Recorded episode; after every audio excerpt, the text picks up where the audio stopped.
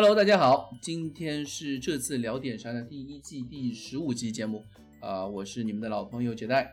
今天我们邀请了呃节操像吴秀波。大家好，大家好，我是节操像吴秀波。你已经认定了自己的人设了吗？已经新封的这个头衔就用上了。你是还是要强调一下，你是陈总。这个我觉得吴秀波应该也挺爽的吧？但是吴秀波是渣男配置啊！你我觉得这个，我我我我心很大的，很看得开。啊，呃，好，呃呃，除了陈总之外，我们还有两位老朋友，一位是夏老师库里里。大家好，我是库里里。然后是我们的蛋总。Hello，大家好，欢迎蛋总。嗯，欢迎我回来是吧？上周有点事是吧？上周被上上上周被组织钦定有点事，其实这个事就是让我们 Crash 小姐姐完成首秀啊，然后上次蛋总不在，好寂寞。不不不，不能这样。那那我觉得我们 Crash 小姐姐的首秀表现还是很好的，大家都很希望再听到啊 Crash 的声音，所以我决定下周继续轮休啊。下周听组织安排，你不要自己下好听组织安排决定好吗？啊，对对对，说不定是安排你跟 Crash 小姐姐搭档，哎，也不错。对，就是呀，就是呀。那不行，别人还是喜欢听小姐姐的声音的。嗯，呃，然后呃，我们今天主要还是呃，先讲了这周日的狼队那场比赛。狼队这场比赛，我我先说个人观点，我觉得这场比赛赢得非常漂亮。呃，我觉得这场比赛太屌了！我觉得这是可以说是我们这整个赛季以来最最牛逼的一场胜利，最最屌的一场比赛。呃，很多人上上，我看了一下微博上评论嘛，有些人问哈。我们好像上一场比赛、上一次广播没有聊五比零那一场打伯恩利的。嗯，其实打伯恩五比零那场打伯恩利的，我看起来觉得很无聊，因为伯恩利实在太菜了，我根本就不想，我根本就不想再配碰这种对手，根本就不配过于我们打，你知道吗？我非常希望我们能再打一次曼联，或者说马上去打切尔西、呃阿森纳或者曼城这种，一个打十个，对对，曼城还是有点怕啊。对，但是我非常希望能够看到一场真正势均力敌的比赛。那么很快我们就可以看看就看到了狼队一场那么精彩的比赛。我不知道蛋总怎么看这场比赛啊？这场比赛我觉得从上到下，包括球员到教练再到球迷，所有人都觉得这场比赛的胜利是具有历史性意义的，而且可能是打出了可能说怎么就穆里尼奥上了多少场比赛？七场比赛了吧？好像七场比赛啊，我我我数的不太清楚了。嗯，就是可能是已经看出这支球队打上了穆里尼奥。烙印的这种感觉，对吧？对，所以所以呃，包括戴尔吗？包括戴尔打上了穆里尼奥的烙印。我觉得这场比赛把我想说的话给说了。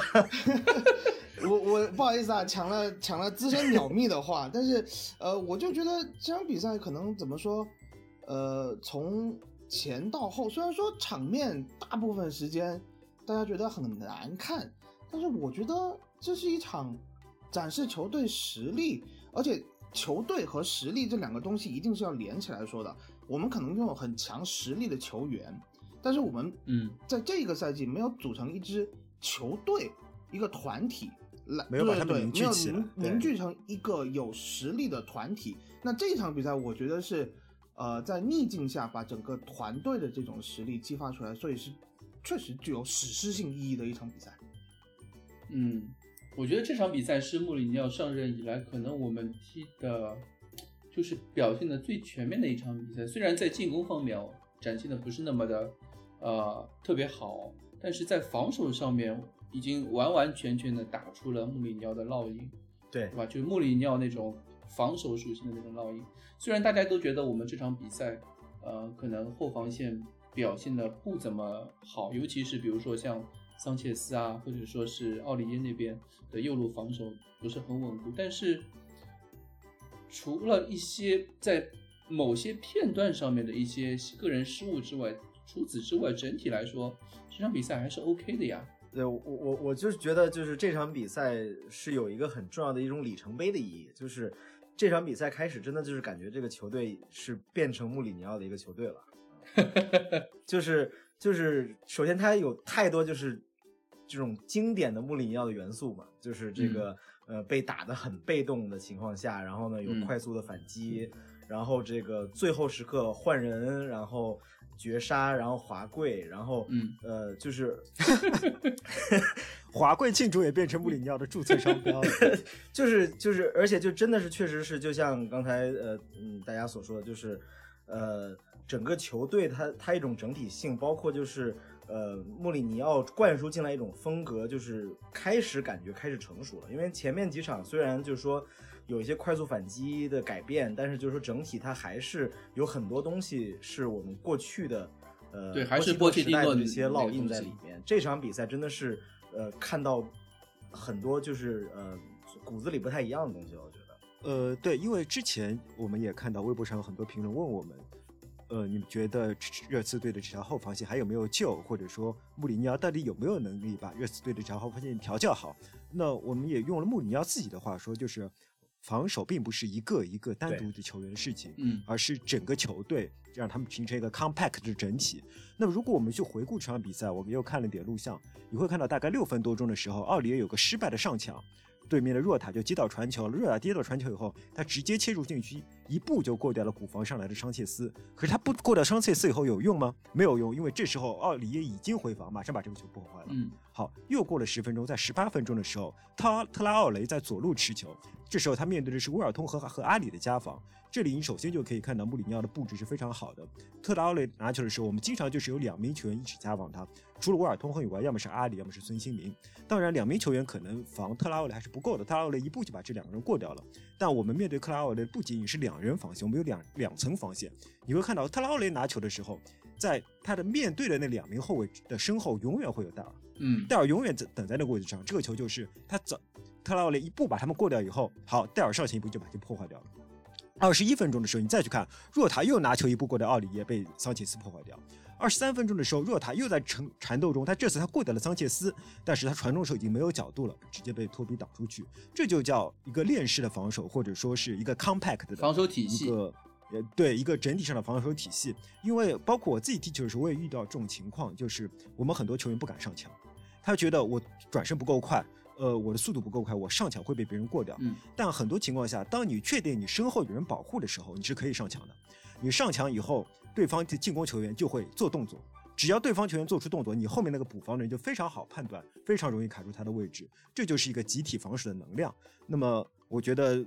在这场比赛中，我们可以看到这种集体的防守能量是贯穿于整场比赛之中。嗯我们整场比赛都不断的保持这种防守的专注感。对，呃，我想，我觉得这是我们这场比赛拿分的非常重要的一个原因。而且这场比赛我们很就是很惊讶的看到奥利耶其实是会防守的，他除了他就在开场二十分钟可能二十分钟的时之前那段比赛表现不是那么的呃，嗯。可能他的思想没有没有调整好，有的时候想进攻，有的时候想防守，但是从二十分钟开始，他奥利耶就几乎没有就是上前去做过像之前那种站在右边锋那种位置上面，他基本他全场他站的比维尔通还还要靠内，他有无数次的呃头球解围，非常关键的头球解围。我我觉得若塔这场比赛相比于呃他们右路的特劳雷来说，没有特劳雷没有那么耀眼那么耀眼，我觉得和嗯奥里耶站在那、始终站在那个位置是密不可分的。呃，对，奥里耶其实也被过掉了很多次，但是每次奥里耶被过掉，他都没有放弃，他很快就回防，跑到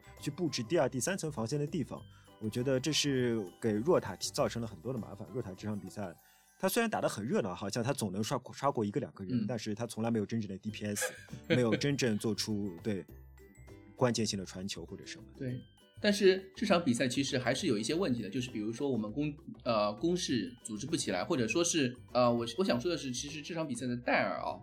比赛中也好，或者是比赛后也好，在群里啊，就微信群里啊，或者是论坛上面，呃，大家对他的褒贬两极分化的非常严重。嗯，褒贬不一。对，嗯，而且尤其是赛后，呃，热刺这边的那个官微官推给他给戴尔上的是最佳球员候选，四个人其中之一。我我想先说啊，资深戴尔黑蛋总先说吧。对我已经好像被被被贴上了专门黑戴尔的这个头衔。我想先说的一点是，呃，我记得库里里老师说过，他希望戴尔变身为热刺的布斯克茨，对吧？嗯啊、嗯那我们从这场比赛来看，他首先从流量上已经成为了布斯克茨，对吧？什么叫流量上面？我我记得很多人说，呃，布斯克茨就是区分球盲与懂球帝的这个标杆。那这场比赛，我不知道，就是我看到群里面啦，还有就是刚才像杰代说的，微博上也有很多呃朋友在问，就是说戴尔会不会重回巅峰啊？戴尔是不是救回来啦？啊、有没有变好的趋向啊？呃，上一次那个录节目的时候，库里老师就说，呃，打伯恩利的时候就觉得戴尔踢的好像很好，然后哎，打拜仁又发现啊，确实不行。那这场比赛，那这场比赛我们到底怎么看，对吧？呃，嗯我个人一直是黑戴尔的，因为他，嗯我黑他主要是两个问题，一个是呃球商不够，就踢中卫也好，踢嗯后腰也好，他的对位置的判断，还有他应该出现在什么样的位置，他总是没有做出一个很清楚的判断这个问题。呃，所以我总结为球商不够，然后就是他的出球，在他受伤了以后发就是断崖式的下跌，那他就不能够呃完成一些向后呃由后向前的这个输输送工作。呃，那么我想在这个地方，嗯，先可能说也不是科普吧，就是分享一些呃我对戴尔所踢的这个位置，就是呃可能跟我们中文常说的后腰还有一些不一样。他这个位置叫什么叫 positional holding midfielder，啊、就是说他能够站住位置的，能 hold 住中场的这么一个后腰球员。应该是能够持住球并向前封球的一个。它有这样的一个功能，但是我觉得这一个位置他 holding，他为什么能 hold 得住？hold 得住的意思，我觉得他的第一个，他首要任务是防守，是保护后防线。那么他的一个职责就是，他要随着球队的进攻或者防守方向进行合理的位移，就是说他永远是能够看到球在什么地方发展的，球可以呃下一步发展到什么位置，他要进行就是不断的在移动，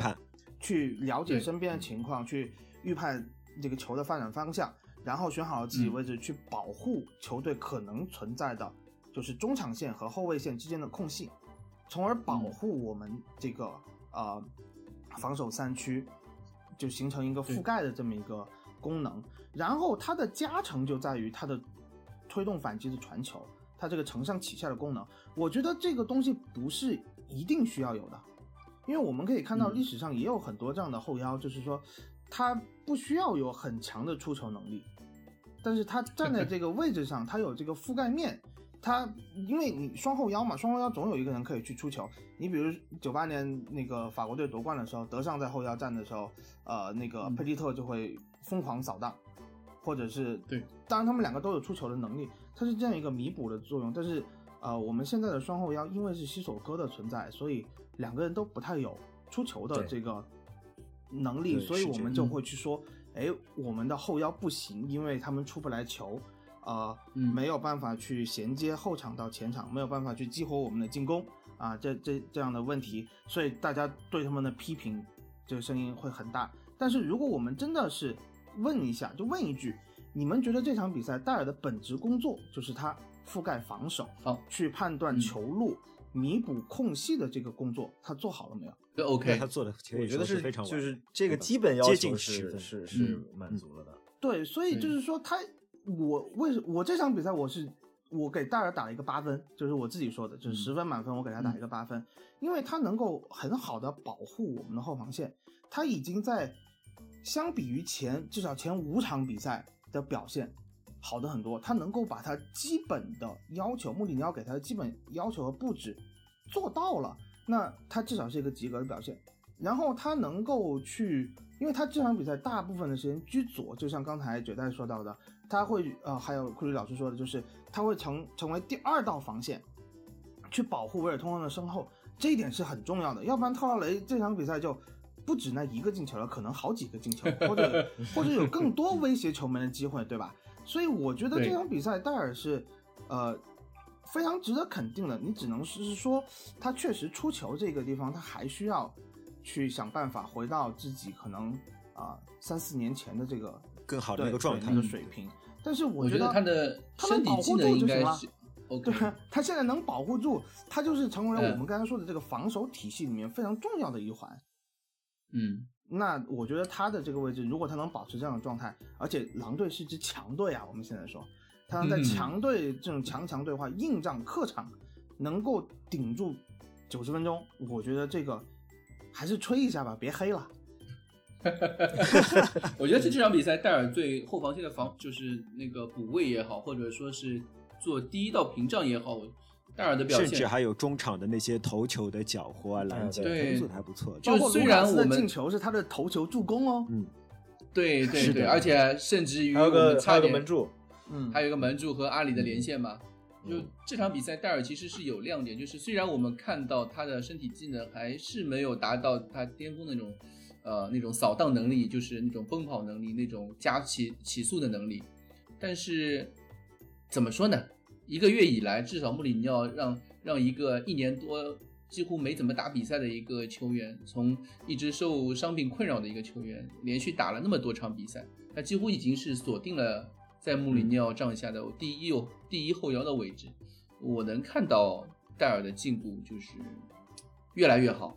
这是这个这一点是肯可以肯定的。他对穆里尼奥的那种防守体系的学习也好，应该都算是都算是做的挺好的了吧，对吧？嗯，嗯，我基本上完全同意这戴和蛋总的意见，就是如果我们把蛋，如果我们把戴尔的工作分为进攻和防守的话，这场比赛他的防守做的是非常好的。但是我不觉得，呃，我们的对戴尔的要求，这戴尔很明显的是在取得了非常明显的进步，但我们对戴尔的要求肯定是不止于此，因为球队就是要面对一个攻防转换的问题。如果戴尔并不能迅速的提升自己的状态，并不能在进攻上帮助球队的话，呃，我觉得戴尔的上限基本上甚至会决定这这支球队在进攻时的表现，或者说攻防转换时表现的上限。所以说，我们仍然对戴尔有一些非常高的期待。恰恰是这一点上，我觉得呃，戴尔踢的还是比较纠结的。嗯呃，一方面我们可以看到有很多人说戴尔踢的呃不够好，他向前送球不够干净，向他有很多向前送球送到对方脚下，但我觉得这个其实是没有关系的。戴尔只要不要不要一个地面短球 直接送到对方脚下，送个 一罚就可以了。他传传那些半高球啊，他这种球其实是安全球性质的他并不是为了直接帮助进攻，而是在自己并没有特别稳定的回传，因为有时候回传也会传到对方脚下，我们都知道。他只是在这种情况下，他传一个最安全的选择。你不能说这个选择是盲目的，他其实是动过脑子做出了这个虽然不能直接帮助进攻，但至少不会给防守增添压力的动作。但在有些时候呢，我反而觉得戴尔有太多回传了，尤其是当他跟呃桑切斯连线的时候，我们经常会看到桑切戴尔跑过来要球，桑切斯如释重负的把球给戴尔，戴尔头也没有回，也没有观察任何前场出球对象，就直接把球又一脚传给桑切斯，桑切斯就是整个懵逼了，对吧？对桑切斯一脸无奈，然后开始抬头左顾右盼，两只脚两只脚在球的旁边颤抖，对吧？他其实颤抖其实是装作在寻找出球路线的感觉，但他其实完全没有看到任何出球路线，只能非常勉强的把球传给奥里耶或者传给呃托比。传给奥里耶的话，后面基本上就是这场比赛，所以说我戴尔在串联上面，我也我也确确实认为他可以做得更好。他呃，哎，我有的时候就就是在想，如果温克斯和戴尔两个人能够稍微合成一个人对合合体一下，我就觉得就是一个非常完美的后腰，对吧？至少对 非常棒的一个跑动能力啊，对吧？这种这种嗯身体技能啊、身高啊，这些都可以。，对。其实这场比赛我，因为我哎其实这两个人合体就是谁呢？就是西索科。不一定啊，不一定啊。没有没有没有，我我觉得，呃，接着啊，接着说，就是我觉得我觉得戴尔就是说现现在表现作为一个、呃一个就是说任何一个正普通球队的一个普通的后腰，我觉得都是合非常合格的了啊。嗯但是就是后腰位后腰的这个功能在穆里尼奥体系里面是是太重要了，就是、呃，就尤其是我们之前也提到，就是他前场几个呃进攻组，嗯，他其实是得不到太多整体的这个支持，所以这个后腰对呃能不能真的说去给他们呃有一个传递、呃、输送炮弹的话，是取决于就是说我们。呃，一个是进攻的直接的效果，还有一个就是对嗯进攻、呃这个呃组合的消耗嘛。因为我们前段时间也看到，就是对孙兴慜他们的这个消耗太大了。就是你看穆里尼奥过去这这这些成功的这个嗯呃呃球队的这个组合里面的后腰配置是什么样的？就国米的时候是坎比亚索和斯坦科维奇，嗯，然后在皇马的时候是阿隆索跟赫迪拉，然后在曼联都是有向前对送球能力，有马蒂奇跟两个后腰同时具有向就是你前送球能力。就是一个是负责防守，但是他也有向前能力。然后另外一个他就是很突出的有这种呃长传调度，直接去发起进攻的这个能力嗯的。现在的话呢，就是说西索科的他的进攻上特点是他持球向前的一个冲击，这个这种传球嗯，尤其长传，他不是他的特长，就是他可以当赫迪拉但是他不能 当阿对嗯，对对对对对，现在就是就是，如果我们找不出一个人能去填补这个阿隆索的这样的一个角色的话，未来嗯就是尤其是如果这个呃其他的球队呃就是呃摸清楚了。掐死你对，摸清楚了掐死前场的这些特点以后，未来的进攻其实是会越来越难打。就我们还是会遇到球从后场出不到前场的一个问题，对吧？对这场比赛就这不就是小姐姐上上次提的问题嘛？你说前场猛操作能进球就行，然后小姐姐说 后场出不来球怎么办？现在确实就有对这样的 问题科尔去看的还是挺对吧对很准的，对，对科尔去看的真的很准。说到这一点，我就想起，其实我们暂时也只能在现有的人员里面想办法。那么我想到的还是两点，第一点是我在以前的节目一直强调的是，在我们所有前场球员中，往后回撤拿球以后向前推进能力最强是卢卡斯。嗯嗯，我是希望我们卢卡斯能够更多的承担这样一样的角色。同时，我说到这个，我就想黑一黑阿里，因为 因为因为阿里是一名半神半魔的球员，嗯真的，你去看阿里，他在对方的禁区线上，基本上就是一名一个神，嗯的一个创世者，他可以把一个世界都创造出来的一种球员。我们看到他这场比赛几乎就在那边只有一次触球，就造成了呃戴尔打中门柱，对吧？嗯但是如果你去看一下阿里的传球成功率啊，我们全队传球率成功率都不高，大概百分之七十五左右，阿里的传球成功率只有百分之六十六。嗯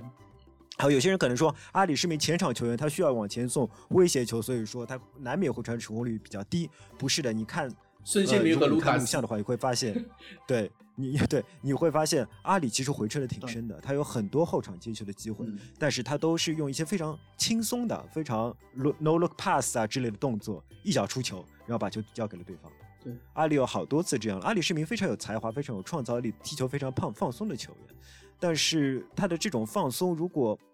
呃如果在后场的时候，他能够不起不打开自己放松那个开关啊，嗯就是把开关放在紧的地方，我们觉得呃这不像，这跟戴尔的问题不一样。戴尔有些运动技能上面的问题是天堑，就是说嗯他天生是没有办法弥补这些问题的。但是，呃，阿里的问题不一样，阿里这种在自己后场出球的时候，如果能提高一下自己的集中力，如果能做做球、防守安态度全球做得更加稳定的话，嗯嗯，对的。如果你能更加专注的话，我觉得阿里就会成为一个更加全面、更加上一个档次的球员，而这对他来说其实不应该是一件非常难的事情。其实这场比赛，呃，阿里的问题，因为他身上的防守压力特别大，我能我们能看到阿里无数次的回防到大禁大禁区或者是呃禁区里，是的以及，他帮助基本上是和孙兴民轮流回防，对帮助那个他跟孙兴民轮流维尔和通恩去夹防那个马杆搭档，对对防那个特拉特拉奥雷的。呃，其实我们赛前，我就是这场比赛之后，我听那个呃英国记者在说那个阿里的问题的时候，他们说到，呃，有一个记者，有一个 The Athletic 的有一个记者，他问穆里尼奥赛后新闻发布会的时候问到一个问题，就是说穆里尼奥以前说过，他对前腰球员的选择，他心目中最好的十号位球员其实是进攻的时候是九号半，防守的时候是六号半或者是八号半。啊，六号半或者八号半，对，他说过，他最喜欢的前腰球员，之前两个球员他最喜欢，一个是德科，一个是斯内德，两个球员在进攻时的表现就是一个能传能射、得分能力非常强的球员。这点我觉得阿里已经在某些方面已经可以做到了。对，他阿里在从九你单论九号半的话，阿里完全对，完全完全可以胜任嗯这个位置，但是在防守的态度上面，我觉得阿里距离呃穆里尼奥的那些要求来说，还有非常大的进步空间。这也是之前。这也是之前我觉得呃阿里一直打不了在英超打不了中场，或者说甚至打不了后腰一个他自身的一个问题，就是我们都觉得他这个身高啊也好，他这个就是速度啊什么各方面身体条件来说，都是一个非常呃好的一个中你场。看他的身体条件，你看他的背宽啊，那种感觉啊，他其实跟博格巴还有点像。对光说身体条件。对，但是我们越来越就是这两个赛季越来越发现，就是他好像更适合只能站在凯恩身后的那个位置，前腰他在进攻上面的那个才能更才华更多一些。是的，但是如果现在穆里穆里尼奥来了，穆里尼奥是一个非常强调强调整体防守的一个一个主教练。如果阿里能够提升他在防守上面的一些态度也好，啊、能力也好，以及专注度也好，我觉得阿里的未来可能真的是也可以能够达到像斯内德也好、德科那样的那种嗯世界顶级前腰的那种。我们直说了吧，就是金球奖的高度。对对对对对，就是 就是这样的高度。直说了，就是金球奖的对，高度。我觉得阿里这个天赋，因为你想他在英超这么这么些年，从十九岁就来到来到热刺，打英超那么多那么些年，他的他在记录上面已经打破了兰帕德、杰拉德、贝克汉姆所有英格兰球员在英超的所有记录，他全都打破打破过。我觉得阿里在进攻上的天赋才华是英超到现在来呃为止，英格兰球员里面无没有人可以跟他相相提并论。我是说前腰位置啊说到，这件事情，我突然想到一件事嗯情，就是德罗巴有没有拿过金球奖？没有没有没有拿过金球奖，就是说穆里尼奥在切尔西的时候没有拿到。没有没有没有，德罗巴其实他在切尔西时代的时候，他的进球没有那么多，我对他印象中没有。他他是一个战术作用。他进对关键球他战术呃，德罗巴是这样的，他在头两个赛季踢的一般，对我觉得他在尤其是第一个赛季，他其实进球不多，但是第二、第三个赛季好像还是挺恐怖的。也其当时我的印象是这样。其实你说恐怖啊，也也就其实相当于现在的呃西门内斯啊，或者是没有没有啊凯，他远远达不到凯恩那个。他就是十几个球左右一个赛季，嗯就每个赛季不到啊二十个球那种程度，你知道吧？就十几个球，其实根本就德罗巴那个时候只是关键球进的特别多，然后进球特别漂亮，让人对他印象特别深刻。啊，对对对，是对对，你们要凯恩要好好听清楚，对吧？要多进关键球。凯恩关键球进的也不少啊，对吧？呃，其实呃呃，我是想就是这场比赛除了阿里之外啊，其实卢卢卡斯这场比赛其实表现也还 OK 啦，对吧？他那个进球不亚于孙兴民那个那次那个一挑一挑八，对吧？嗯这个卢卡斯，这个卢卡斯孙兴民那个主要是对手太弱了，实在太弱了，他们也又不铲又不冲，就看着孙兴民跑。然后这场比赛，卢卡斯他那个球，我觉得我是完全没想到，我我嗯，完全不可能想到他会在那个位置起脚，对吧？那条缝打个近角，打个上角，直接抽守门员的头顶，对对吧？太可怕了。对对对对对，呃，其实这场比赛凯恩表现的一般，就是他进攻的时候，我觉得凯恩没有什表现的怎么说挺好，很好了，就是说完成了很重要的工作，他又有大量的回接，他必须有大而量的且他回接来支持自己争争抢一点他都抢得到啊，只是说二点因为防守的压力太重，卢卡斯、孙兴民和阿里没有办法去跑二点，所以你有点脱节了我觉得也是有点脱节了这个不是嗯凯恩自己本身的问题，我觉得凯恩他的呃怎么说投入度和积极程度，而且他在场上这个领袖作用。就是看到这么多小弟都拿黄牌了，自己也上去拿一张黄牌，这个这种表现 我铲那个特劳雷，对吧？场特劳雷啊、嗯。这一点我其实是认可的，只是说他的这个，我还是趁机再表扬一下戴尔啊，就是、嗯就是凯恩八十三分钟对特劳雷那个犯规吃黄牌，我觉得那典型的中锋式犯规，你在这么危险的位置吃黄牌，然后给了一个对手的任意球，然后那个任意球开出来差一点，对方就绝杀了，那个感觉就是前点投球嘛，然后啊、加加人家扑了出去，所以就是凯恩有些时候他确实有领袖的风范，但是他在防守端的这个这个处理，我觉得包括阿里啊，有点有点有点操，操有点糙。嗯，因为他们都是就是我觉得我可以理解，就是说我因为我踢球是一个防守型的球员，你让我到嗯。进攻三区去操作，你让我去射门，有时候我是很犹豫的，我不知道，嗯因为我还想传球，有时候说或者说我一个安全一点的处理，我不想把球丢掉。那他们进攻球员回来防守的时候，我的猜测就是像阿里，就是说老子都回来防守了，你还要求我干什么？还要我出球？哇，这个离离禁区这么远，呃，就可惜金总不在，不然我们就可以知道 阿里这个 对吧可惜金总不在。哥大本巴，博格巴本巴可能很特别理理解我们，我们下一次要采访一下。这种对这种中场枢纽式的呃中场球员，哎，我啊其实我也是啊，哎，我也是啊，哎，我号称国胜中路啊范德法头，我也知道他应该。对，你们以前都没有跟纸袋踢过球，我告诉你们，就是纸袋一场球下来，他的活动范围大概是中场的一个点。哎，我们球队也有这样不的，非法嘛，他都会有每个球队的活动范围。我们 球队也有一个这样的中场的一个中圈型 中场，你没有黑我，哎，我其实是一个非常非常积极坚硬的球员，好吗？你只坚硬，你不防守啊！现在我们讲的问题是从防守你断了不是球以后，你呃拿球怎么办？我跟你说，从从这一点来说，其实我和阿里挺像的，就是我前插特别积极，但是在防守的时候只是做做样子。对，呃，没有，有些同有些队友啊，特别讨人厌，就是说他不但防守出做做样子，他还啊，对，吆他喝你，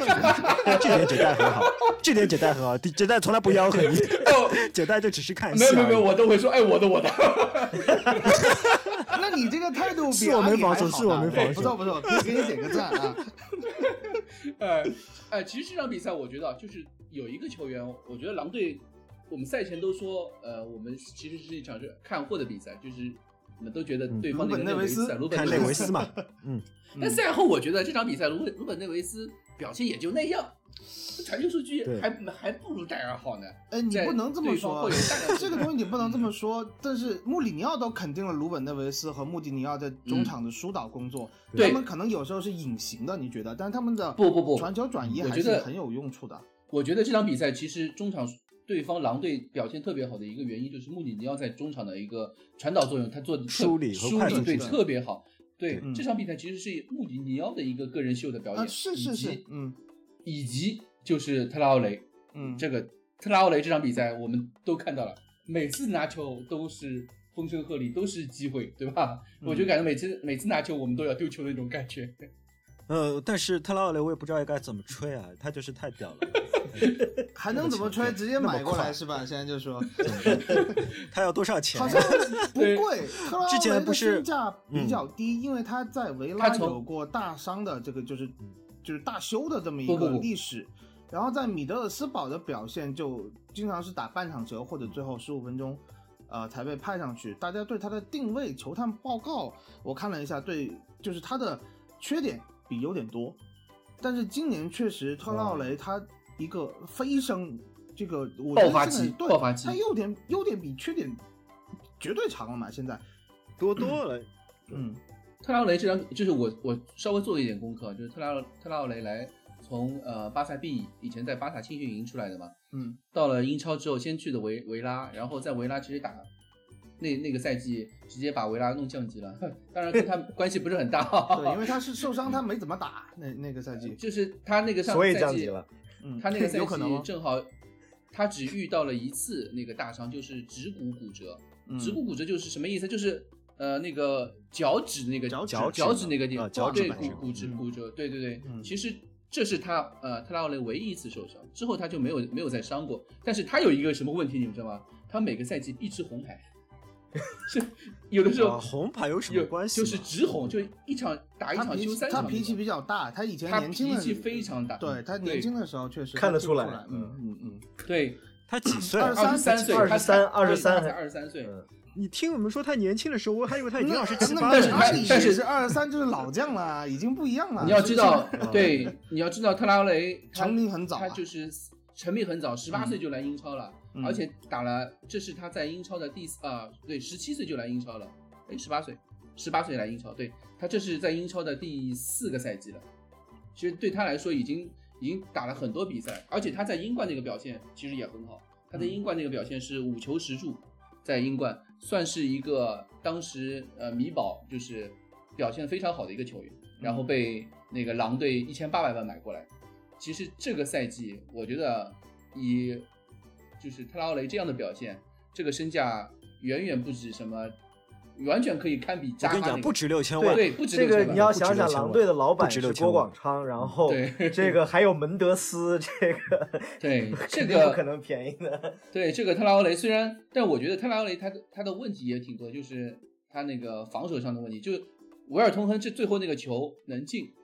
都要感谢特拉奥雷，因为维尔通亨是跟着特劳雷去那个角球区的。你这是看了 MOTD 吗？对我看了呀，对我我组出来的，我你就看了嘛？已经。哦，你没组出来我就不能看吗？我能能能能能能能，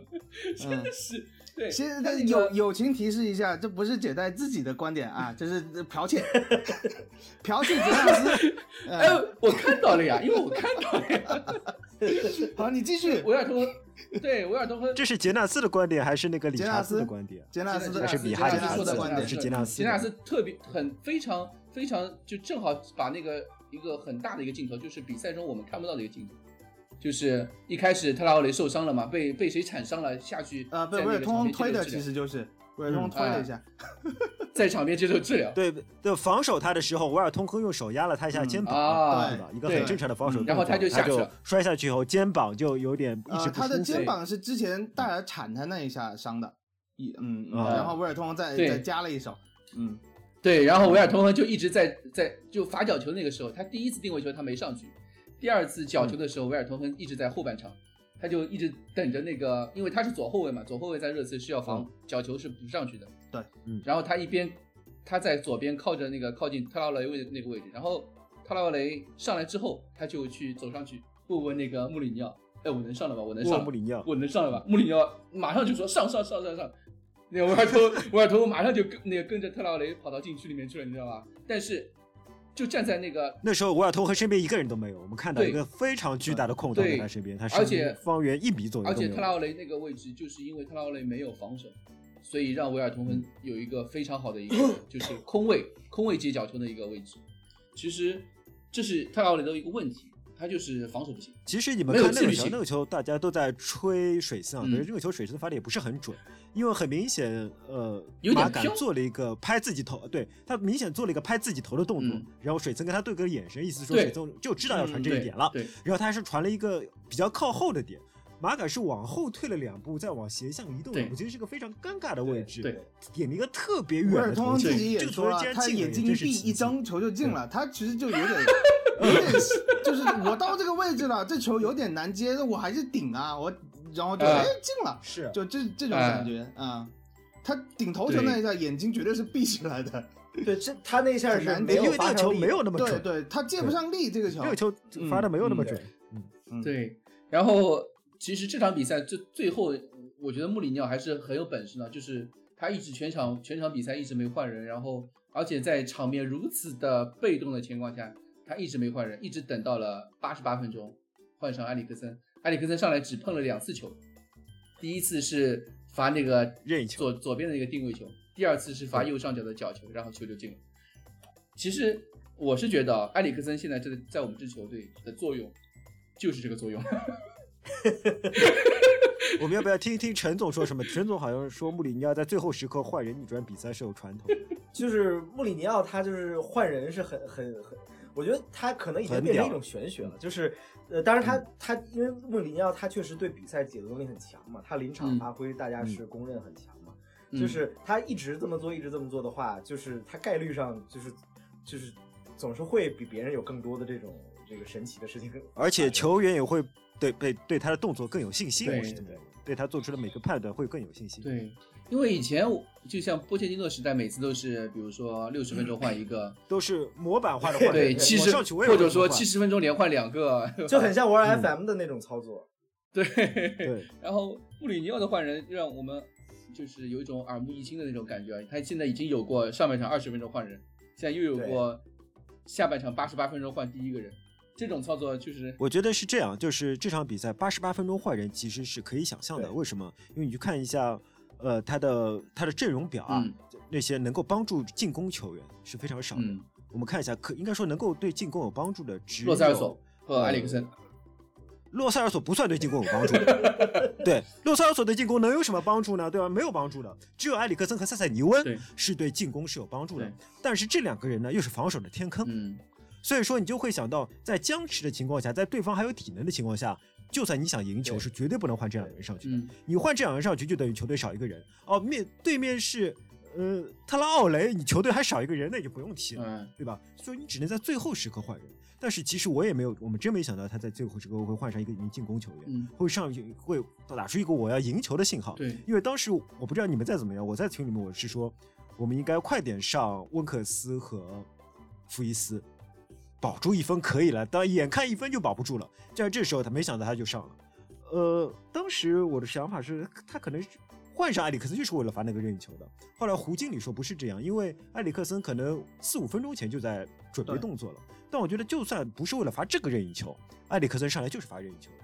因为他是因为当时在大雨的那种情况下，你也不能指望埃里克森本来就不算特别精准的长传为球队做出这种贡献，对吧？对也不能非常指望埃里克森能够准呃那个稳定的获得右路传中的机会。嗯，那么埃里克森能获得什么机会呢？其实就是对方体能下降以后，我们可以获得一些起场任意球和获得角球，希望埃里克森能够有所发挥，结果就被他堵住了。对，这个其实我觉得就是呃，我们这支球队哦，我们都说埃里克森因为合同问题啊，或者是呃，就是比如说呃身体原因啊，或者什么原因，反正他有点出工不出力吧。但是即便是这样的埃里克森，他在进攻上面的贡献依然可能，尤其是在那种强强对话，或者是球队在最需要他，穆里尼奥最需要拿分的时候，首先想到的还是埃里克森，这已经说明呃，主要是我们这支球队实在没有对对对能够传球的。对，确实是，不是说埃里克森有那么强，而是确实是嗯没有什么可以替的。在哎，我觉得你们过分了啊！我觉得你们过分了，完全不考虑但是这个但是我水深人我想我密的这想说一下个心心态，你们在这。我我想我想说一下，就是我、嗯我我如果我带入穆里尼奥那个那个角度的话，换嗯埃里克森，呃，当然有一，我觉得这个是很小概率去去说去通过定位球去这个呃呃呃这个。得分。得分对，就是因为穆里尼奥他本、本质上还是一个很注重风险的，就是嗯，但那个时候为什么不换温克斯或者福伊斯？因为那时候已经被狼队打得稀里哗啦的，就是这个时候你再去呃上防守球员，首先给对方信号就是那我放弃了，我就死守了，他就可以攻上来了。这个时候，而且大家都知道，就是热现在热刺就是说，这个我们如果是想拼命防守不攻出去的话，是守不住的。就是这个这个时候上温克斯也好，上福伊斯也好，其实反而有可能会输球。就是从从一个概率来来看，如果是如果是波切蒂诺时代的话，说不定最后就输了。对，然后上这个时候上埃里克森呢，给对方信号是哦，我可我还有想要去这个争胜的一个赢球想法。嗯，这个时候狼队就没有办法说哦，我不管了，就全压上来，就有点像打仗的时候一个反冲锋一样。就是这个，就是嗯我我觉得他他本质上还是想保住平局，当然就是说他这这个减轻后防线的压力有一个对对对，有一个很小的一部分呢是说，那他有一个这个可能性是可以这个在进攻上创造围围机会的救赵，对吧？对，但但没没想到，确实确实赌的，就是就像我说的，就是他他还是有一种很玄的玄学在里面。这个这个就是穆里尼奥的呃魔法。可以给我可以给我两三分钟的时间吹一下各位和穆里尼奥吗？啊，你说你说我你说你说先说一下你说你说各位，各位这三位说的话都太有水平了，都显示大家很懂球，至少比 MOTD 那个米卡理查兹说的懂球的多了。所以我觉得各位英语好的话，可以考虑去 MOTD 投个稿啊。呃，因为理查兹在比赛中说什么，就是他批评热刺中场缺乏出球的能力。他说：“你这次板凳上坐着埃里克森和温克斯，为什么不早换？”嗯，他这句话出来，我就觉得孙继海没教过你嘛，一看你就不懂球。然后，然后吹穆里尼奥这个换人，很多人都在吹，就说是呃换埃里克森这个人，呃这这个这个选择如何如何如何啊、就是上来罚定位球的啊、刚才库里老师也说了，胡经理说的这个观点，胡经理说的是对的，因为从八十三分钟，就是我们刚才说凯恩犯规，然后狼队罚前场任意球出来，到八十八分钟这段时间，安里克森其实都在热身，都准备上场了。因为那个时候卢卡斯的体能出现了下滑的情况。卢卡斯在七十八分钟左右的时候，前场有一次我们反击的机会，他去前插想接球，但是他因为体能的下滑，他直接就摔倒了。所以卢卡斯已经出现了体能下滑的这么一个情况，那么对位换埃里克森肯定是最合适的人选。为什么在八十三分钟到八十八分钟之间不换？呃，就是因为那个时候死球的情况都在本方半场。我们在本方 半场死球的情况，你上埃里克森，你无异于就像刚才库里老师说的，我们就实打十一，啊，是很有可能出现这样的情况的。还有一个东西就是穆里尼奥，我觉得他很明白一个，就是我们会说叫做足球中的动态平衡，就是嗯场上其实是有一种无形平衡的这种，就是你看上去一边倒，但是实际上我们已经顶住了。在这样的情况下我们顶住了，我为什么要换人？以不变应万变，这是一个其实，在足球中很多教练他们懂得的一个道理。我觉得穆里尼奥是这方面的大师。这个东西我们怎么说？放近了来看，去年我们打主场打曼联那场比赛，围着德赫亚猛踢，围攻，哎，对，就是不进。苏赫斯克亚也知道啊，他就不换。他换的是谁？他第一个换人好像七十多分钟换了马夏尔，因为马夏尔跑不动了。他换的是进攻球员，嗯 他他要保成保证自己的这个防守体系，不因为换了一个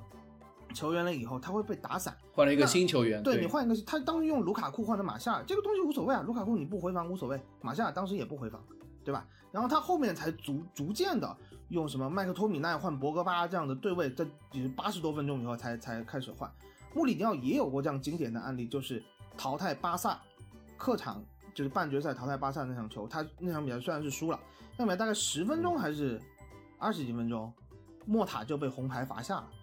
就是是当时的后腰，对吧？陈总肯定就是我说哦，你，是说陈总国国米时代对吧？对国米时代，他的后腰被嗯罚下了的情况下，他一直没有换人。当时的前腰是斯奈德，然后前场是米米利托埃托奥，他就用这样的情况，他顶了巴塞罗那六十分钟。因为这个防守体系没有变化，他他知道你巴塞罗那打不进来，那我为什么要换人？我换人一定是要起到战术作用的。如果你进行一个战术不明确的换人，你比如说埃里克森换呃埃托奥，那就是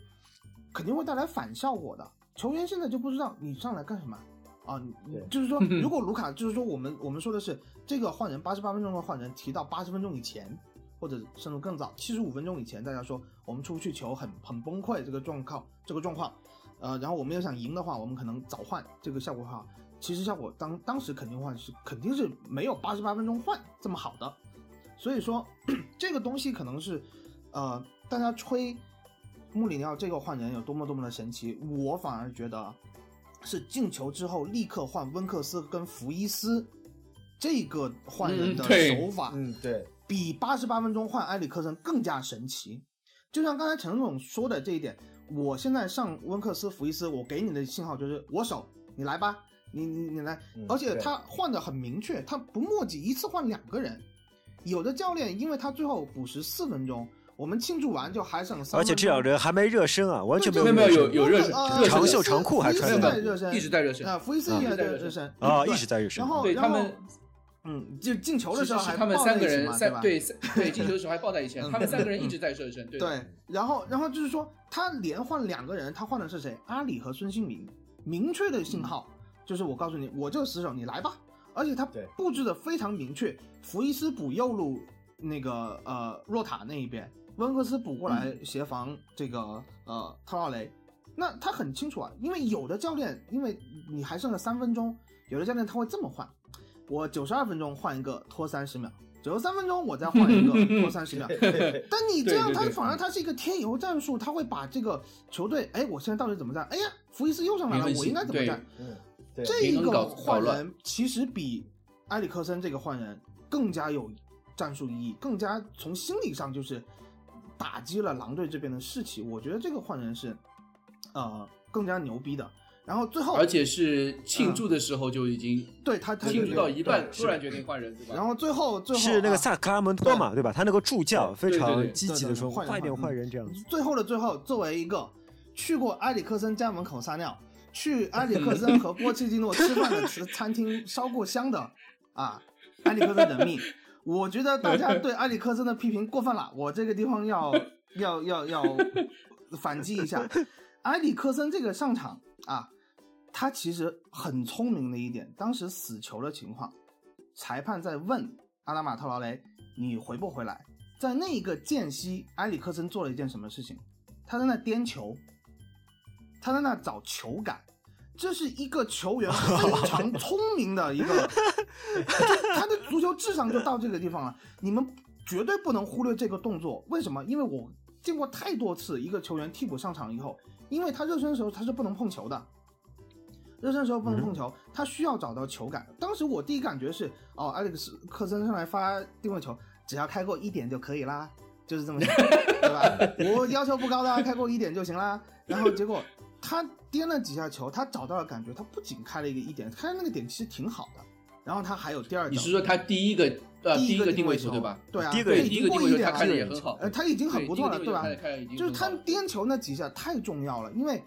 我们远的不说，就说一个很近的例子，去年我们主场打莱斯特城，瓦尔迪替补上场，直接上来罚点球。瓦尔迪的点球一般是踢一个半高或者是高球，打个中路或者怎么样，他球会打起来的，因为他上场他脚还很紧，他那肌肉没有放松，他没有和球进行接触，他保保守的选择了一个打下脚，你就被洛里扑出去了。这样的情况很常见，有些球员他一直是球队的定位球主罚手，但他上场之前他没有碰过球，他上场以后，哎，这个任意球或者定位球我来罚。结果发了一个不知道什么东西，就不知所云。那埃里克森他能够做成这样的一个东西，你们还在黑他，我觉得有点说不过去了。然后埃里克森，呃，就是有很多球迷还是在，呃，就是有点，呃，怎么说，有有点就是，呃，看热闹这种心态吧。就是说，哎，埃里克森，呃，埃里克森，我觉得我们应该是这样说：首先，他肯定是要保证自己不受伤。嗯，对吧？这点我觉得我们是可以看出来的。所以说他的防守上是有天然的，他参与度确实是比较低，打拜仁那一场就看得出来。对，嗯，是的，是。但是另外一方面，他希望除此以外，他希望全力以赴为球队争取胜利的心也是他的他的职业的这个这两件事情就是不矛盾。我觉得，而他对球队的参与度，有人甚至还埃里克森没有过来参参参与庆祝。哎，那只是，那只是镜头拍晚了好吗？人家埃里克森在球场那一头，那只是离得太远了。人家埃里克森跑的就是那么慢来的。你们划水慢一点，怎么了吗？你们不是说他划水吗？你划水能划多快？我就说不要再黑埃里克森了。我是这么觉得，他只要在球队一天，我就支持他。作为人 命，他走到哪里我都支持他，就这么简单。好了，吹完了，下一个话题，谢谢。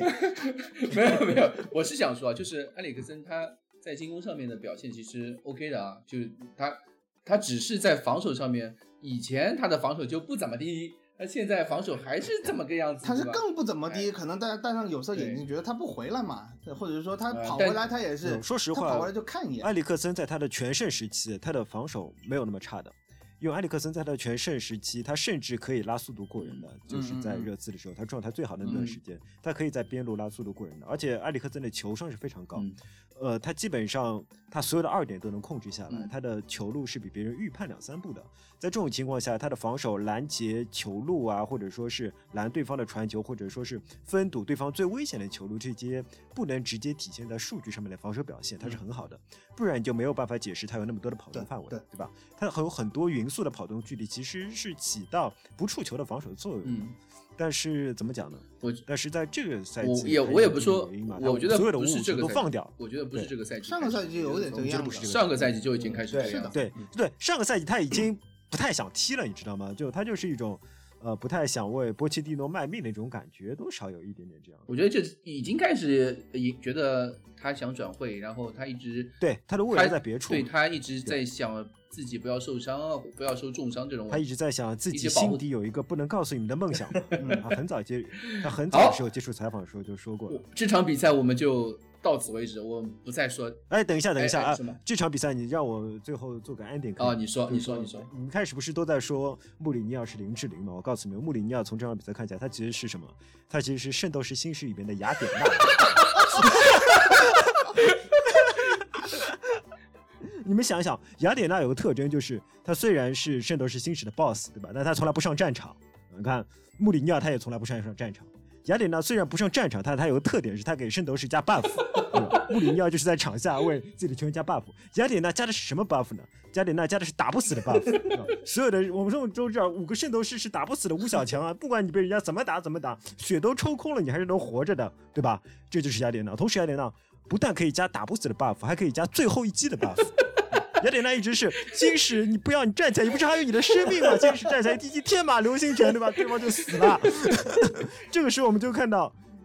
埃里克森，你虽然已经没有合同了，但你不是还有一脚任意球吗？他就把埃里克森派上去。沃尔通亨，你虽然已经没有体力了，但是。你看，你身边没有人了，这个球就正好落在你头上了。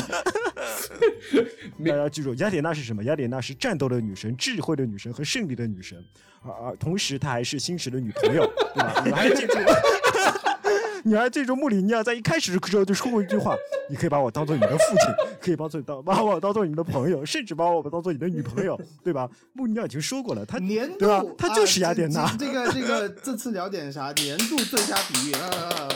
比林志玲好多了啊！我觉得这说一句对不起啊，老金啊。好，呃，这场比赛我们就说到这里啊。然后接下来就是说第二个话题是，其实我们是想说昨天的那个抽签，欧冠抽签，呃，那个我不知道你们各位欧冠抽签有没有看那个 live 直播？看了那个五点钟起来看 live 直播，我们不但看 live 直播，还看节操项直播呢。我我我看的时候其实是非常紧张，因为特别是我记得是瓦伦西亚被谁抽抽掉之后，亚特兰大第一个就抽掉了，你没什么好紧张的。没有第二个，他是第二个吧？第二第二个他第二个被亚特兰大抽掉。那个时候被抽掉之后，我们只剩下三个对手，对吧？就是一个是大巴黎，尤文不是尤文吧？呃，呃尤文、尤文、莱比锡和大巴黎，对吧？巴萨巴萨巴萨巴萨巴萨巴萨，尤文、巴巴萨和呃莱比锡，四个对手嘛，对，不是那个抽完了，好像是，嗯反正反正我是觉得就是没见过这么扣人心弦的抽签，就是 我靠，老金和库里里老师的眼看打巴萨预言就一步一步对吧？靠近就上一期节目你们俩的预言就在一线之间，一个是说大菜巴塞罗那直接就上，还有一个说的是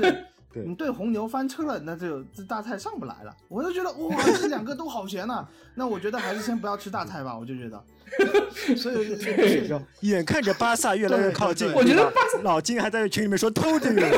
偷着有，这是巴萨。这场比赛真的哦，就是那个抽签，我真的觉得我靠，有没有必要这个样子一开始就抽巴萨？因为其实我们之前在欧冠遇到那么多对手里面，就是打尤文那两场，我觉得是可以一战，我是我我觉得是输的心服啊、不心服口服的，就是我觉得输的很难受的那种比赛，很冤对，很冤的那种，对。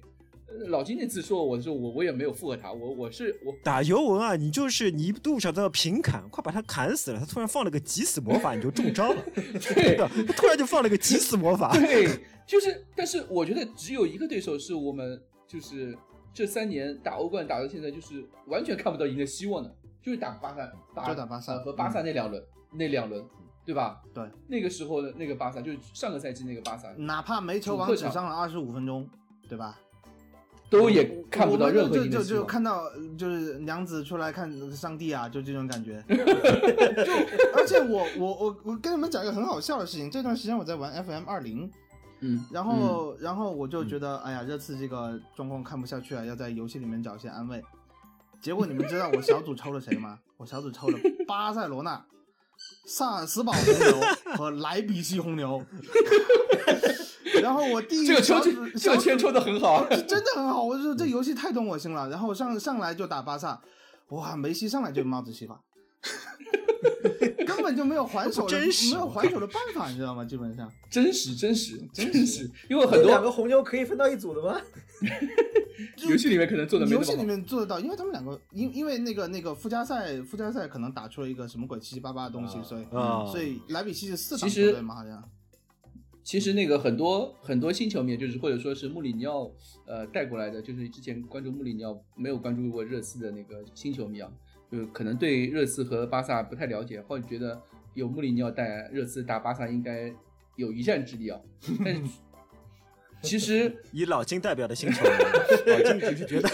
没有我我 巴萨这种我球队我们不我怵一。直觉得老金其实，因为老金只看联赛，他不看周中的欧冠比赛的，是吧？欧冠他只看基金，所以那那两场欧冠比赛是呃，我我我感觉是印象最深刻的，比去年打决赛打利物浦那场就是更绝望。我觉得我一度觉得打哎这打成这样，就跟今年跟今年打拜仁差不多吧，二比七那场差不多。给我的感觉就完全没有一战之力啊！那对面对面怎么随便随便一撕就有，一撕就有了那种感觉，真的就是呃，热刺其实很怕很怕巴萨，尤其赛后那种呃球员言论啊或者什么，就觉得呃，巴萨是另外一个世界的球队，对对对对，煤球王的降维打击。对煤球煤球王的认识，呃，热刺这边就是从心理层面啊，心理阴影上面已经嗯达到了一个新的，就是打开了一个新的世界了。嗯，不像打 C 罗，真的，我们打 皇马也好，那个时候那个时候的皇马打打尤文，哎，打尤文没有 C 罗呃也尤文有迪没有巴拉，没有没有没有。C 罗，嗯，没有哦，对对对，就嗯，对对对打那 C 那对打皇马的 C 罗其实真的没有那么可怕，就因为皇马那种战术，我觉得是挺适合热刺，比较简单的，挺适合热刺的。比较简单。齐达内没有战术啊，齐全又可以齐全宗，就是哎，我觉得，我觉得陈总到我们节目来，好像就是吹穆里尼奥，剩下人都没战术。你们有没有这种感觉？啊，那我再说说，我们还是说回这个抽签啊。你们觉得？对，还是说红牛吧对。啊，我们学说回这个抽签，呃，你们觉得莱比锡红牛这支球队啊，我我觉得先让蛋总来介绍一下这个这这支球队吧。又又轮到我是吧？嗯反正你只要是你先说科只要是德普时间，甲球科普队，时间，哎，德甲德甲球队这个东西，呃，刚刚我们也讨论过，就是说，呃，有很多人认为德甲球队它的这个阵容都比较薄。去年我们打的多特蒙德嗯和今年我们打的拜仁都是一伤上一片，然后没有人可以用了，然后大家的磨合都会出现问题，这是大家一个心里面的普遍认知。但是红牛它不是这样的德甲球队，它是一个阵容厚度非常好的，而且总有年轻新鲜血液的这样的一个球队。所以这个东西，我们说考虑什么冬歇期以后，他可能会上一大片呐、他这样的打法会 呃，你把我的话给抢了，嗯这个好像是我要说的话哎，不好。意思啊，这个这你自己开始不说，你直接把话题对啊掏出来，你你把你把你让人家怎么办喂到我的嘴边，我能不吃吗？现在就是呃，就大家可能会觉得，哎，就像打去年多特一样，你看老金上期是什么七三开吗？这场比赛，嗯嗯，我就觉得你打红牛怎么可能七三开？红牛这样的嗯球队，八二还是？七三吧八二还，我记得是七七三，我记得七三。嗯然后他反正七三八也差不多啊。呃，就这样的情况下，红牛是能够呃把你就是和对上那个把你按在地上摩擦的半人打对攻，嗯把半人下半场打的生活不能自理的球队，你说你跟他七三开吗？嗯，我觉得这从从结果论上来说，这个东西就就就七三开就有点不太现实啊。当然，老金比较膨胀，这这种博格巴本巴我们是懂的 啊。红牛我简单说一下，因为我看到那个微博上有很多人在问，介绍一下红牛特点，介绍红牛的核心啊，这些东西我觉得大家网上都可以搜得到，都会有一些嗯分析，我就简单讲一下，呃，我对红牛这支球队的认识。呃，毕竟这个呃，周冬雨同学啊，在之前跟我们还是传过绯闻的，大家也很希望就是说看呃能能刚这个红牛几几个啊，直接直接哎，你说到，你等一下，你等一下，哎你啊，说到周冬雨同学，我们是不是要切一下老 Q 一金？下哎对哦，老金切一下老对你等一下，你等一下啊，嗯嗯对，老金留给大家的信。朋友在微博上留言问周冬雨对林志玲的问题，我想请所有这个在线收听的用右手摸住你的左胸，你问问自己，看周冬雨跟林志玲会选谁啊？你问问自己，觉得这个问题我就不回答 不是这这怎么这么猥琐啊？说的 就是问一问问一问问的这么猥琐是什么意思？我们不能用，就是说打红牛这种球队，我们绝对不能用猥琐的方法，一定是要能跟红牛正面刚，因为红牛这支球队，其实我觉得是热刺害怕的这样一支球队。为什么？他冲击力强，它是跑轰流的球队，他的嗯反抢是非常有流畅性，而且纳格尔斯曼在这一点。听上去红牛它像是不是就是加强版的狼我觉？得是，加强版的狼，队。但是你你 你要放在德甲这个维度，可能确实是，但是你综合考虑来说，他确能不能真的？因为我是想他的一个弱点就是他毕竟第一次打进淘汰赛，对，哦他有很多球，经验不足他经验可能确实是不足的，就包括老金说的这个，呃，穆里尼奥给小娃娃上课都是有道理的，呃，嗯但是他这个冲击力强，你是绝对不可否认的。他的这个打法是什么？他的前场就是他人员配置有一个很牛逼的地方是，他很多球员，我们说西索科是万金油对吧？红牛基本上所有人都是万金油，就可怕到这个程度。他前场五个人进攻的时候，他可以轮转换位，比如呃，我们绝代老师特别喜欢的蒂莫维尔纳同学，他可以打中锋，他可以打二前锋，他可以打左边锋，啊，然后他的这个呃中锋，他现在因为他有一些伤病的问题，他也会换，呃，他有一个就是埃里克森的国家队队友，就是那个嗯。尤瑟夫保尔森，他可以打中锋，他在丹麦国家队打的是右边锋，他也是可以打很多位置的。然后他的中场有一个瑞典的福斯贝里，大家可能有一些有所耳闻，这个人因为他跟呃，嗯有呃对他跟有所耳闻。隔壁传过绯闻啊，嗯就是他有嗯有可能是加盟到隔壁去的。呃，这个球员他在瑞典国家队，他可以打十号位，他也可以打左边前卫，他可以打后腰，他也可以打中场，他是一个非常有哎嗯呃对，戴总稍微打断一下，就是说听上去他像不像是全盛时期的马德里竞技？呃 因为马竞是一支怎样的球队啊？全盛时期的马竞是每个人都可以防守，同时每个人可以持球推进。他们的战术是大家拼命防守，谁拿到球谁就可以拿着球往前冲并且可以一直冲到别人禁你你这个确，区。我我根本就没有想到是马竞这个问题，但是你这么一说，确实很有道理。因为他纳格尔斯曼他的这个战术体系，他是可以在四四二和三五二甚至三四三之间自由切换的，他会根据对手的情况和比分的情况，对这个防线、对这个整个球队的阵型体系进行一个转换，而且这个转换转换的非常嗯快。每个人他都有他一个投入防守的这个状态，而且他的反抢，他两个后腰，其中有个后腰我要提一句，就是斯洛文尼亚坎普尔，他原来在多特蒙德效力过，在莱勒沃库森也效力过。他在勒沃库森效力的时候，对尼茨欧冠在温布利进过球，绝杀过尼茨，所以他整个球队他都有一些，就是常规武器也好，非常规武器也好，呃，冲击力很强。呃，他们通过自己的冲击力，在这个小组赛他们拿过三个点球，比利物浦还多哎，同学们。而且 而且可能是没有受到裁判 啊这个这个东西照顾的，所以他们这个冲击力的问题，呃，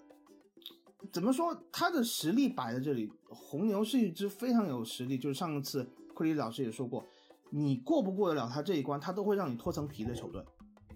嗯，嗯，好像不是我说的。我不过无所谓反正反正其中有人说了，就是就就就就这这嗯这么这么一个球队，只是说我们的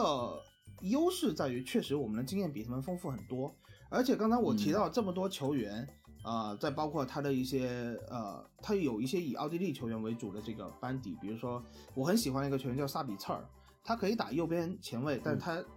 在三四三体系他可以打前腰，他的远射很厉害，乍一听上去这很可怕，冲击力又强，蒂莫维尔纳。远射很厉害，不是完爆你就是？他加你次远射就是前沿的对防守已经被坎普尔和人黑。的远射很厉害，然后他的两个边后卫哈尔桑贝格和那个呃克罗斯特曼都是德国国脚，呃，他这些你这个配置说上去真的很可怕，很可怕，听上去就是我看着这个配置 在游戏里边你你会觉得哇这个队很难打。但是我觉得有一个优势啊，就是不是说优势吧，就这一区球员，我说这么多球员，福斯贝里也好，维尔纳也好，他们其实有一个弱点，但是我不知道他们今天有没有把这个弱点给克服掉，就是他们其实都是大赛软脚蟹，他们在啊大赛中的发挥对福斯贝里，我有印象，世界杯踢得很差。对，福斯贝里就是哇，吹得天花乱坠，阿森纳五千万要买，哎，什么鬼东西？就这种情况。对我有印象，啊，对吧？看世界杯就是啊，这个瑞典踢得很好，但是福斯贝里总是被换下的那个人。嗯，然后维尔纳在德国队有就是这两年的时间一直没有办法占据一个主力的位置，也是是就是他在大赛中，我记得是联合会杯吧，联合会杯没有门兴那个斯汀德尔打得好，就嗯为什么维尔纳不是神锋吗？FN 妖人吗，怎么这个水平？就对嗯，所以维尔纳至今没去拜仁，可能就是这个原因吧。也有可能吧。对但还有另外一个原因，我觉得是他们在国家队的战术体系和自己俱乐部的战术体系可能全完全不同。对他，维尔纳回到国呃回到红牛就完全是另一个人的样子。他现在进这么多球，但我们面对的是俱乐部，嗯我们面对的不但是他打到这个打到这个欧冠，就是说多方面的因素综合起来吧，因为他确确实，毕竟第一次打淘汰赛，他有时候激动啊，他年轻球员他有时候他把控不好，说实话嗯。福斯贝里不是那种可以镇得住场面的球员，嗯，嗯，所以说，而且而且我嗯我觉得你刚刚说了很多他们的长处啊，我觉得呃热刺因为我们打欧冠淘汰赛的时候是二月份，对但是到到了那个时候，我觉得整条体系啊什么的基本上已经对防守体系已经完全建立，应该已经初见雏形了对，对吧嗯？可可以说是我觉得以穆里尼奥的战术风格来说，防守大巴加快速反击，应该是不怵这样的球队的。我们不以怵，及确实可以不怵，而且我呃，对我我刚才还有点，你那么快就忘记输给曼联的伤痛？没有没有没有，但我我觉得是那个时候就是防守体系没有完全站立建立等球队成熟起来了以后，而且嗯确实你客场打一场比赛，就是长期这一套阵容没有经过轮休去打那场比赛，看上去大家都没睡醒嘛，对吧？那打嗯欧冠不会不睡睡不醒吧？因为因为我觉得不是这样，就是我们打曼联那种输球啊，就是有点典型的呃，还是有典型的波切蒂诺式那种风格，就是一啊开波式风格，对对对就是波式风格，啊波士输球对，不是因为呃呃穆里尼奥战术体系没，就是你还是以战术体系没有完成建立一种原因。这支球队的输球就还是波切波切蒂诺式的，就我们这个赛季看到过的那种，嗯呃，赛季比赛开始时啊，就全队进入投噩噩的那种转动转动慢啊，对然后比赛在对方防守，哪怕对方开始退守了，我们进攻依然打不出那种，对呃，打不出那种体系嗯出来。我觉得这个还是就是整个因为体系没有建立的原因，所以我觉得我，而且我我研究了一下莱比锡红牛，就是莱比锡红牛他们在欧冠小组赛好像每场比赛都丢球了，对，还是说大部分比赛都丢球了每？场比赛都丢。他们的防守其实并不是那么的牢他固。他因我也刚为他牺牲掉一部分的防守去反抢，去换进攻机会。他毕竟还是一个攻势足球啊理念的主教练，而且他的这个后防线很年轻，真的太年轻了。就就嗯你要呃上个阿里去戏耍他们一下，我觉得还是有希望的。而且 前提是阿里能够在禁区线上啊拿球。，这支球队我觉得有有有一些，哎，这而且这支球队正好是那个保罗米切尔做总监嘛。我们之哎前说过保罗米切尔那个问题，好像最近退了，啊不知道为什么。嗯，退了吗嗯就是这支球队基本上是保罗米切尔一个人打造出来的一支球队。对对对对嗯，对，而且就是那种很典型的 FM 式的球，是的是的呃一群小妖人云集的球，哎，一群小小牛，嗯，一群小牛加一群呃，算是呃豪门边缘人物，对啊，嗯，对，没打出来的，就是挺挺风格挺像的。呃，我觉得这支球队还是在面对穆里尼奥的时候，或者说成防守体系比较建立完成的时候，我我觉得我们是不怵的，因为他们的战术其实还是有一些单调的。而且我相信雅典娜对对手的研研究肯定会很透，然后就可以给给球队加 buff。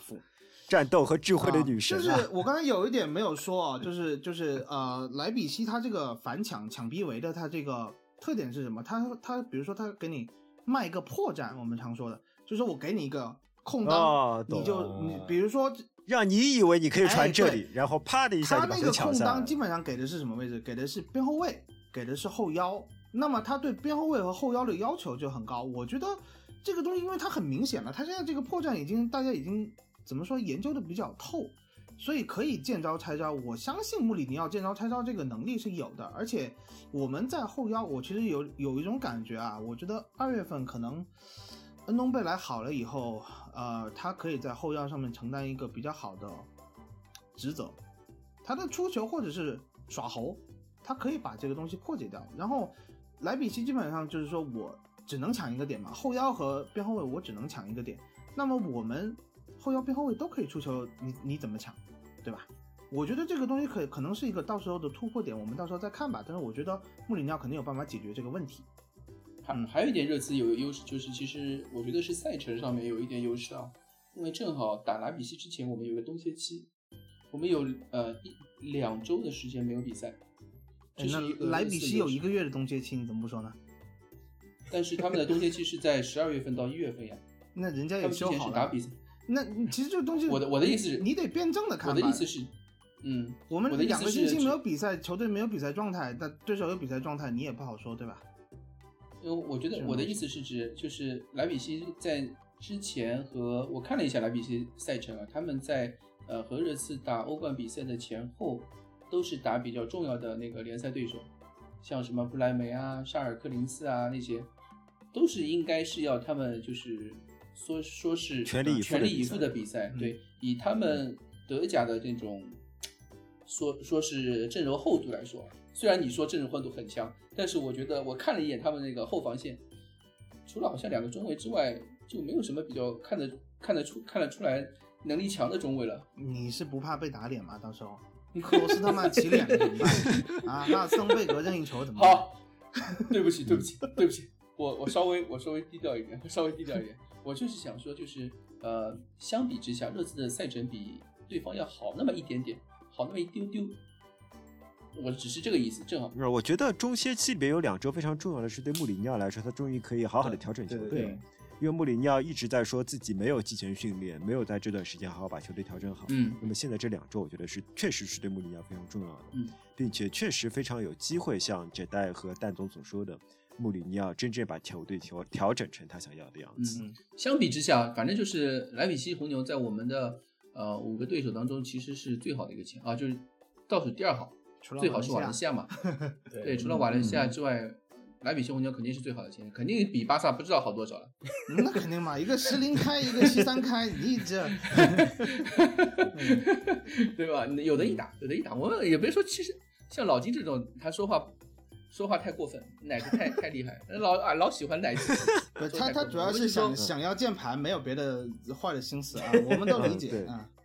嗯嗯嗯，所以我觉得五五开吧，五五开，至少呃完全是有一战之力的。嗯就像去年我们打那个多特蒙德嘛，也德甲的领头羊，我还是在说这句，我们不怵德甲球队，我们真的不怵德甲球队。今年拜仁真的是除了拜仁，真的没有没有我觉得今年拜仁只是一个偶然现象。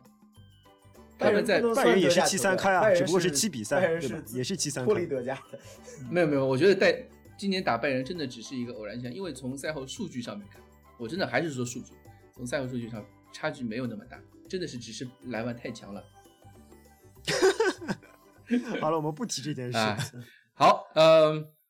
今天呃欧冠抽签对手我们也讲了，然后狼队这个对手也讲了，我们今天讲最后一个话题。其实我赛前就是今天录节目之前，我是想这个这一集就放在呃我们今天一起录了，然后最后会拆成两呃上下集，就是上集今天明天播，下集是放到我比如说星期四或者星期五来来放。然后后面就是说我们上周呃和大家说好的那个财报就是一个核心问题热刺到底有没有钱？